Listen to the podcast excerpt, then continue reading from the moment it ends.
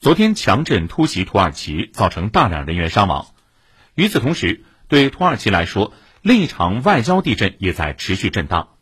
从互相发布安全警告，到西方多国关闭驻土领事馆，再到安卡拉召见西方九国大使，土耳其与西方之间的外交风波愈演愈烈。今天，土耳其总统埃尔多安更是撂下狠话：西方国家将为上周发出安全警告。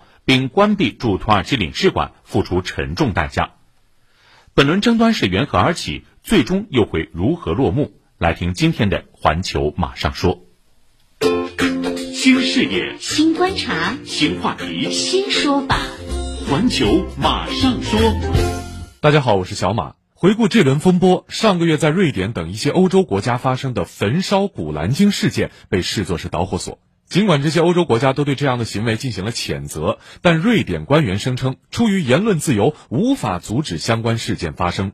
面对嘴硬的瑞典，土耳其直接指责瑞典政府是仇恨和种族主义罪行的同谋。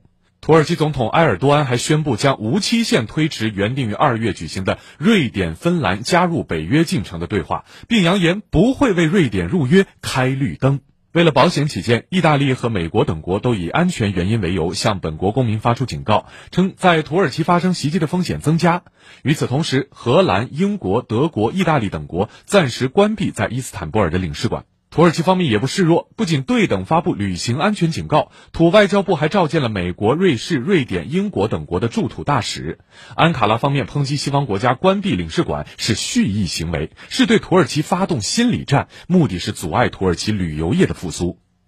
有关专家分析说，土耳其当前的一系列举动可以说都是为了服务五月的大选。大选来临之际，土国内经济无起色，通胀高位运行。如果在外交、民族主义方面采取行动，借入约问题，特别是古兰经焚烧事件，对西方示强，维护国家和民族利益，这将会成为埃尔多安的加分项。从一系列摩擦和争端可以预见，在还没有获得其他安全保证的情况下，土耳其不会和西方彻底闹翻。